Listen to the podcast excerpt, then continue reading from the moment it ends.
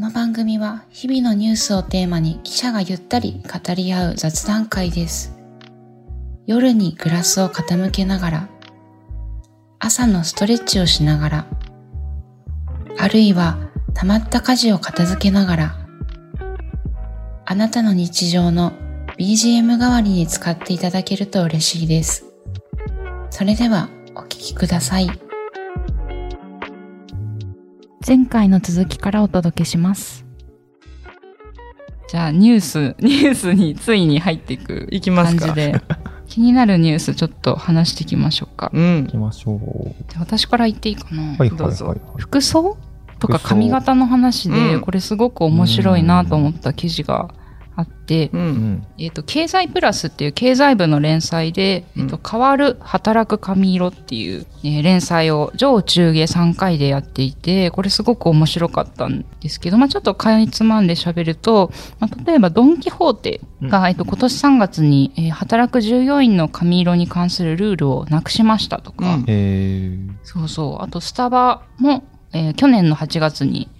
服装の装いを規定するドレスコードを改定して、うん。まあ、これまでダークブラウンなど自然な発色としていたんだけど、その規定をなくしましたとか。で、服装の規定も緩和しましたとか。スタバってなんか店員さん黒いってイメージありますよね。ああそう、私たちスタバ店員だったんだよね。え、二人ともスタバ店員。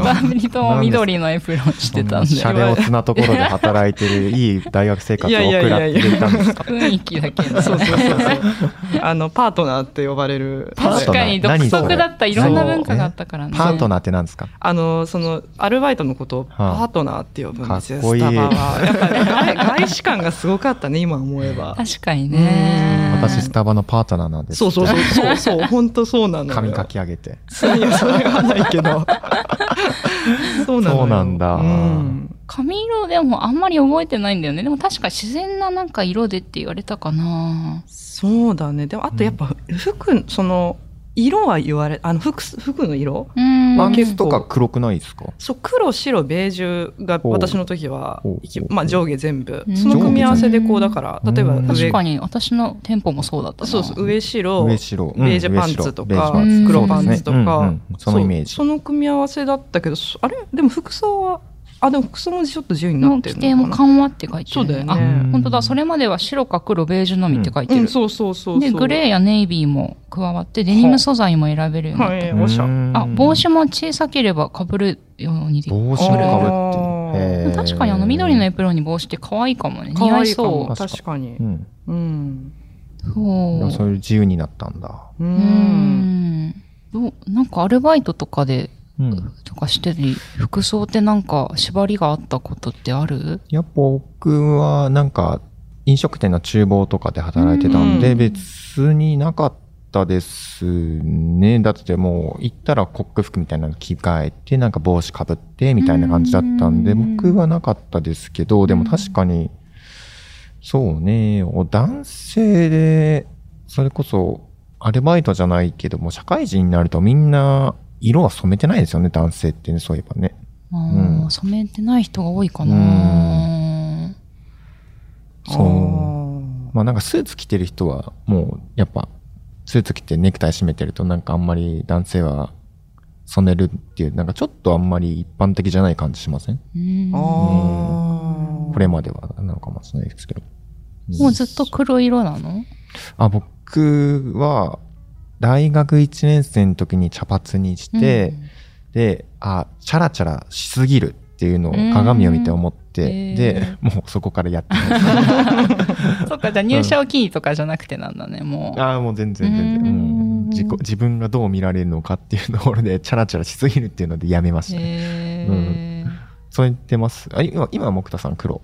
いや、黒じゃないんだよね。そうそう。ちょっと明るい茶色ぐらい。あ、本当だ。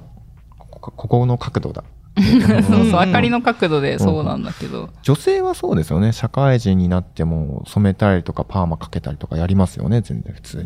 う。うんんまあ男性でもいるけどね、うんその染めたりうん。あまさに神田さんとか染めてます、ああそういえばそうだね、そうだねうん確かにね、まあでも私はなんか就活の時は黒にしましょうみたいな。うんなんかねね大学から言われたのかな。で、なんかそれを真に受けて真っ黒にして、うんうん今もその社員証なことがすごく嫌なんだけど、そのね当時の写真でさ、わかる。そう、これ私じゃないみたいな。わかる。本当私もそれマジで一緒だわ。我を消した写真がね、今残っててうん、確かにねスーツだったしね。そうだ、そうだよね。でもだそれもなんか毎年、毎年じゃないけど、うん話題になるよね。その、そもそもうん、就活生のあの、スーツと、うんあの髪色っうて、ん。何のためなのねか。なんか量産型就活生みたいな感じになっちゃいますようね。んでも何のためかって言うと、何のためなんだろうね。うんその適用できますよってい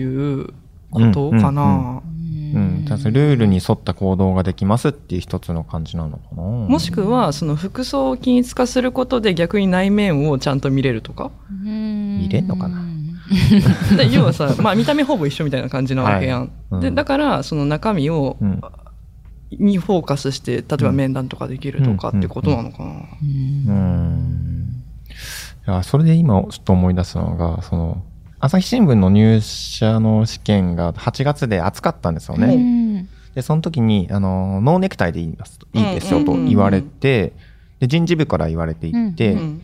で、実際に僕ノーネクタイで行って、その面談の相手の人が、あ、最近ネクタイとかしないんだとかって言ってきて、なんかちょっとあれだよね。いなんかちょっとした圧を感じるよね、あとそれ。多分相互なのか知らないけど、うんまあ、いやでもその人事部の方からいいですって言われてうん来ました。そうだよね。で、うんそれでペキされるんだったら、私はあなたの会社行きませんみたいな。おえいうことを言 言ったの？そこまでやんわり、そんな強気で言ってないですけど、やんわりと。うんうんでもそういうところがいいなと思いました、みたいなね。あ、その人事部がそう呼びかけてくれるのいいと思いました、うんはいみたいな。ねなるほどね。はい。きっと愛想笑いで言ったんだと思うんですけど。うん。そっか、でもままだななんかやっぱりこうあるべきって気にしちゃう。うん人はいるのかなうんどうですか自分の古巣のスタバが、こう、服装緩くなったっていうところは？そうだね。でも、だやっぱり何のためうに、んその白黒ベージュだったのかとかうん。は、やっぱりその清潔感、うん。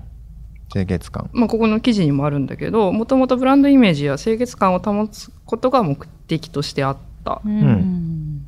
うん。っっていうのはあるから、やっぱ、うーん、まあ、それはそれで一つの選択とは思います、そうそうそうなんだよね。でもそうじゃなくて、どっちかというと、その働いてる人の自己表現、価値観を尊重する方針にちょっと舵切っていうところシフトしつつあるということだうね。うん。まあでも当時働いてたうん方としては、なんかまあ私ユニクロ一色で、ユニクロの黒一色だったんだよね。うんなんか黒シャツ、黒パン。わかるなんかそれはなんかもう楽だったから、うんもうそれさえ選択してまた用意すればうん。よかったから、なんかもう、ファッションっていうよりは、なんかね、ただお金を稼ぎに行ってたから、うん 楽、効率化っていう意味では自分にとっても、もう黒とか白とか決められてると、いいなっていうのはあったけど、うんまあでも今思えばちょっと堅苦しい面もあったのかな。なんかもうちょっとうん元々持ってる服とかで対応できたらより良かったのかもしれないかな。どうなんだろうね。まあでもあるけど、やっぱそのブランドイメージってあるよね、やっぱり。スタバの店員って言ったら、うん。白黒ベージュってね、うんやっぱあるからそういうとこなのかな。うんうん。まあでもそう考えると制服とかスーツとかもそうだよね。なんていうの、その、え選ばなくていいっていう意味で言ったら。うんまあでも制服はまた別か。あの、その、飲食とかのね、飲食店とかの制服ってあるじゃ。うんんうんうん。あ、だからその犬間くんのその、厨房の服ってまさにそうだよね。もう支給されてる服って。ことだもん支給されてる、うんもうコック服って感じですけどね。ううんん。まあ、確かに、ね、服装なんでもいいよって言って厨房にいて変な服着来られたらちょっと清潔感あるよねっていうね。うん。そうだね。清潔感っていうのがなかなかこう人によって確かに。ね、感じ取り方が、うん。許容範囲がまた違うんだろうから、うんそこがこう、線引きが難しいんだろうまあ、だか。その辺の線引きを、こう、統一するというか、うん考えさせないぐらいの統一するのが制服だったりとかってあなってくるんですかね。そうかもドレスコードだったりとか。ううん。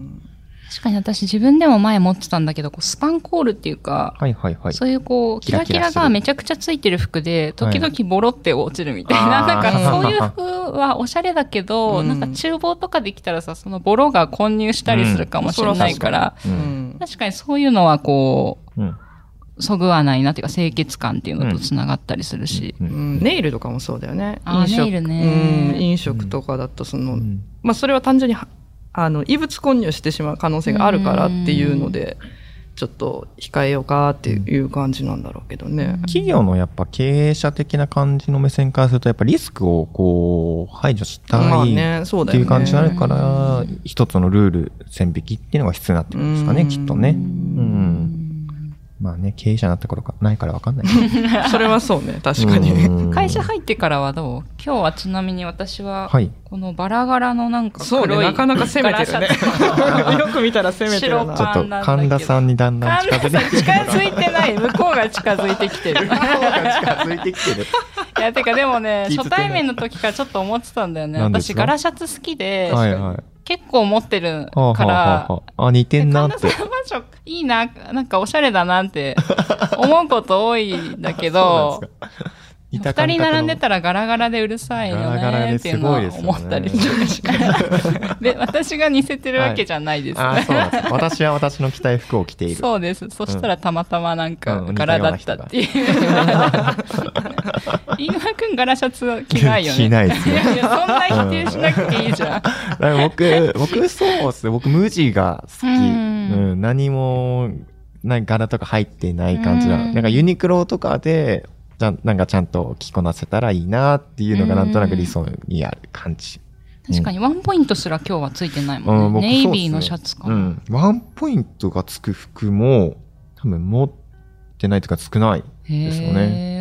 へーお手つきはそんな感じじゃないですか？違う。そうだね。でも今話してて思ったのがさ、うん私今、あの、コンヘンっていうその内内勤の仕事してるから、あれだ記者の時、記者の時と、うん、今会社内勤で、その、しかも制服もないっていう、服装変わったな。ああ、確かに。うん働く服装は全然変わりました。変わったよね。前はどうだった？いや、もう、結それ、局いや、頃。もうそれ、スーツですね。そうだよねスーツ着てネクタイ締めて、ああ。ま毎日？毎日そうですね。で、後編に上がった1年目とかも、なんか、ずっとスーツっぽいの着てましたね。あそうなんだ。うん。なんか。え襟付きっていうか。襟付きみたいな感じで、うん。なんでだろうな。うん。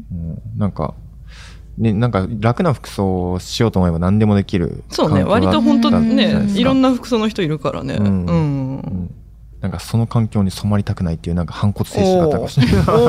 逆になるほどね。ちょっとラフすぎるのもなっていうのはね。ねうんうん確かにね。うんえ、モッチーはどんな風に変わった？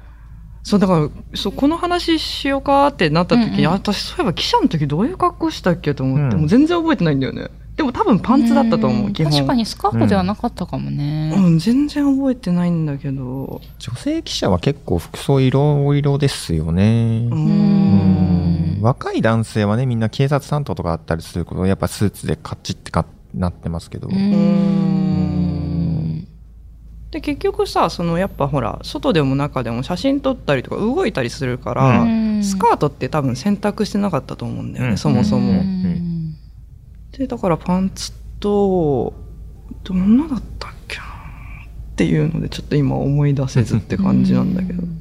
うん。私もスーツじゃないんだけど、パンツと、なんかちょっとカジュアルなシャツとか、うんカットソーとか、うんうん、とにかくなんか、かずっとパンツスタイルだったのは、なんか記憶にあって、うん。その女性のパンツスタイルは、なんか、あんま着たくないな、着たくないものを着ているなって感覚はあるんですか？私はなかったかな。うん。あの着たい服は別に仕事じゃない時に着ればいいかななるほど。みたいな感じでうん。機動性重視だったかな。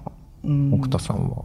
私も当時は、当時割と髪の毛がめちゃくちゃ短かったし、うんなんかね、ボーイッシュなかっこいい女性を目指してた時期で、それもあってパフォーって何そうだったんだと。そういう時期があったんですね。うんあったんだね。まあなんかそういう意味でもパンツスタイル普通に好きで着てたうんだけど、なんか今思えば結構縛られてたっていうか、なんだろう。てか仕事に入る前もそうなんだけど、大学生の時とか大学生の時はワンピースとか着てたんだ。うんうんうん。で、ロングスカートとかも時々着たりで、だけどなんか仕事始めた瞬間こうもうパンツスタイルばっかりになっうて、ん。うーんなんかそれはなんだろう取材相手が結構警察とか、うん。あと県庁とかうん。でまあ年上の男性がほほとんど、うん。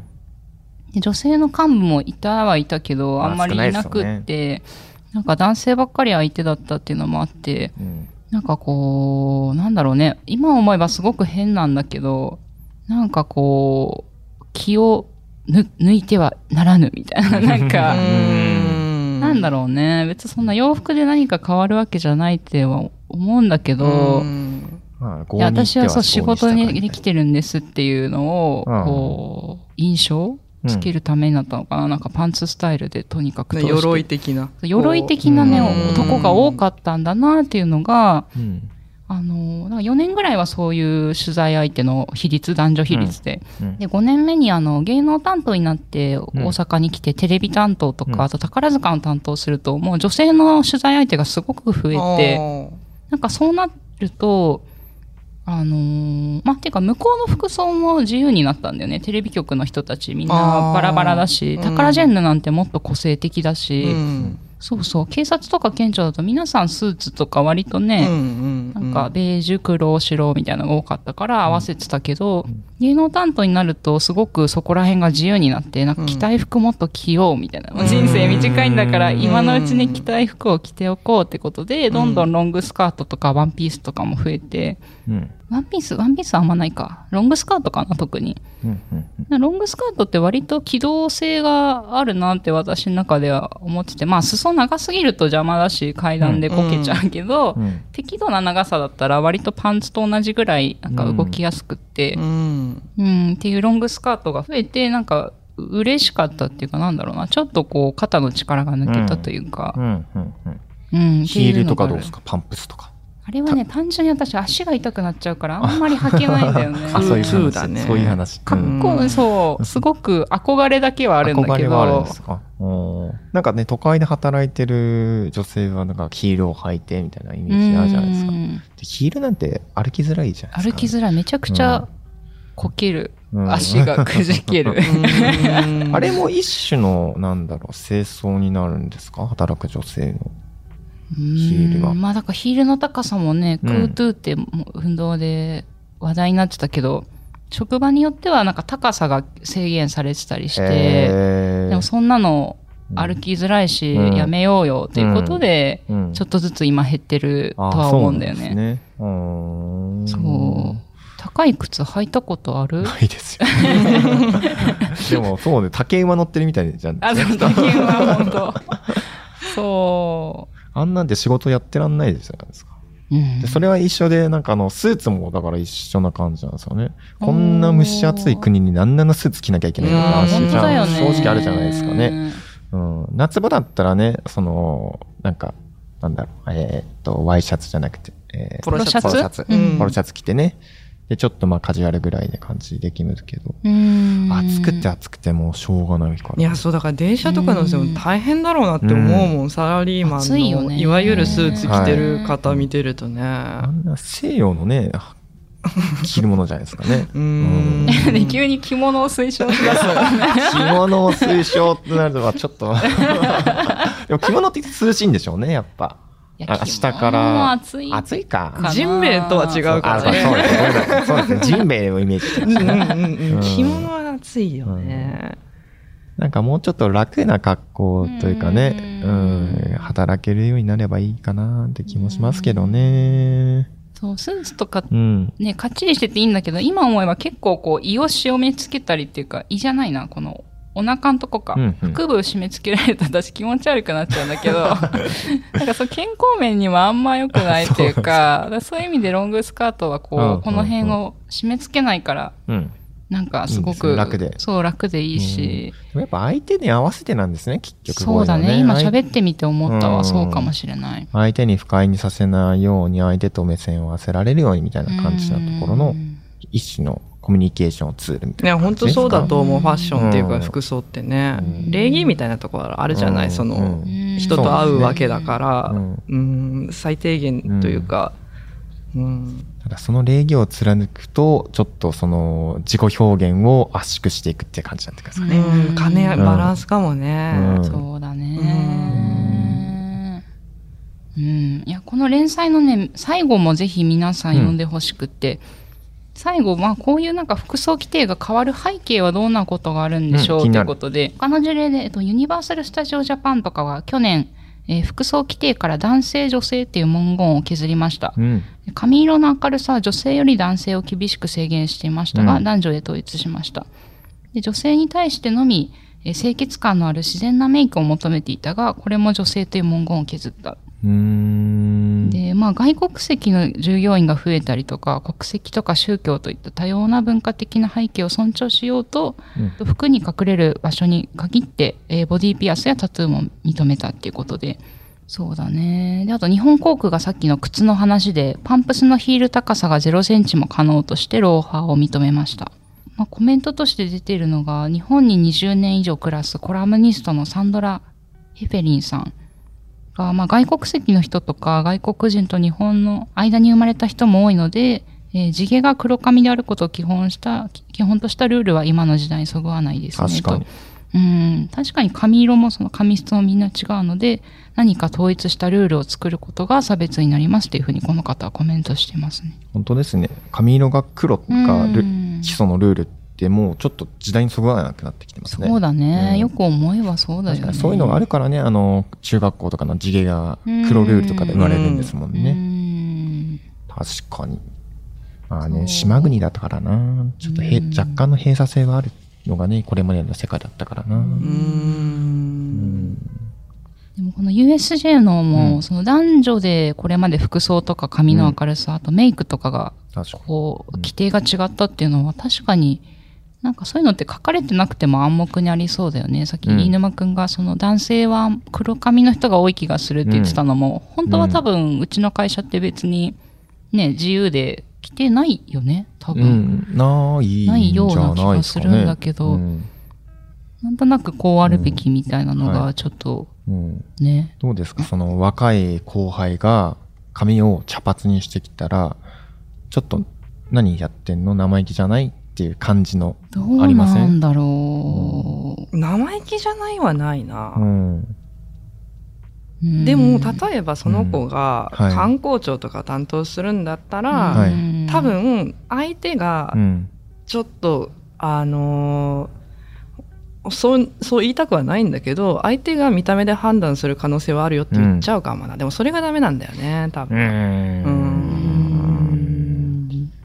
そうなんだようんね。そこが結構難しいよね。そう。ね言いたくないんだけどね。うんそれをねうん、見た目で判断されるのを乗り越えていけるのであれば、全然何の問題もなくなってくるけど。うんでもまあ確かにね、うんそう、若い男性が茶髪で、なんか、お堅いところにいると、ちょっと違和感を感じるっていうのは確かにあるのかな、うんまだ。うんでもなんかそれと逆パターンで、私、なんかそれこそ5年目まであんまりメイクとかってしてなかったんだけど、メイクとかもさ、なんかやっぱりこう、う女性はちょっと薄くても、なんかしとかないと相手の方へのこう印象が悪いからやるべきじゃないみたいなのは、まあ私直接言われたことはないんだけど、そのマナー教室的なやつとかさ、就活の頃の指導とかでは、なんか言われた記憶もあって、かその相手への配慮、うーんっていうのを理由になんかこう行動を制限されちゃう、はなんかちょっと、なんだろう、堅苦しさみたいなのはうん。わかる気もするから、なかなか難しいよね。とはいえ、確かに金髪とかで後輩が観光庁の担当とかしてたら、どうなのまあでもそれも、あれか、人種とかも多様になってきてるから別にうん。黒である必要もないし、強制するのもおかしいのかうな。だ本当はいいじゃん、いいじゃん、いいじゃん、やったれ、やったれって言いたい、言いたい、言いたいけどね。別に言っていいんだよな、多分。う。うんん。わざわざね、色の理由を聞くのもおかしいしね。なんか、あなたはどこがル、どこの国がルーツでその色なんですかみたいなのをさ、うん聞いていくのもおかしいけど、わかからどうなんだろうね。本当はもういろんな色であっていいのかもしれないうんね。まあ、間違いなくね、日本はね、黒髪の人が大体多かったっていうのが、うん刷り込まれてるのから、ちょっとそこから外れた感じって思っちゃうのかな。うんこうやって今、ここでなんか、うーんって感じになっちゃうのも。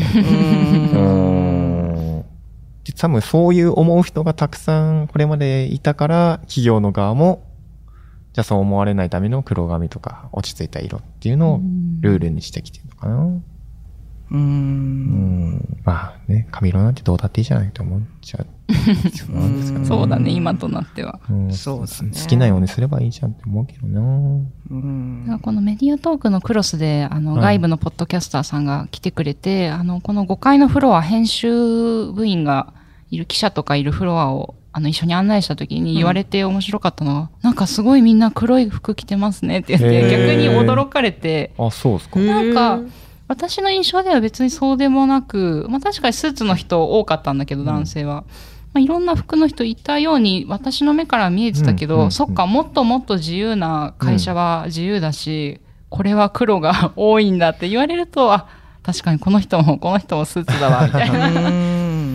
うんなるほど、と思って、なんか環境が変われば全然見え方違うなっていうのはすごく確かに思ったとこそろだった。のポッドキャスターさんは何系の業界の人だったんですか？えっとね、テック系の、えっと、オフトピックのお二人が来てくれた時に、そういう印象を話してくれたんだけど。ー。ん。確かにな、なんか僕大学の時に一時期その IT 関連系のところで働いてたことが一瞬あったんですけど、確かになんか、服装自由だったかなスーツなんていなかった気がしますね。ううんん。色も確か色々だったし。うん。確かに。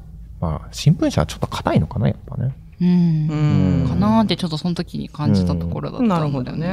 我々は自由だって思ってるけど、その自由も、なんか枠、枠のはめられた自由なのか。実は天井があるととい。いう う、そうそう。暗黙の了解の中で我々やってんだから。ううんん。確かにね。まあでも本当これも業種によって全然こうね、あの縛りとかが違うと思うんで、ぜひ皆さんの経験もすごい聞いてみたいなっていう。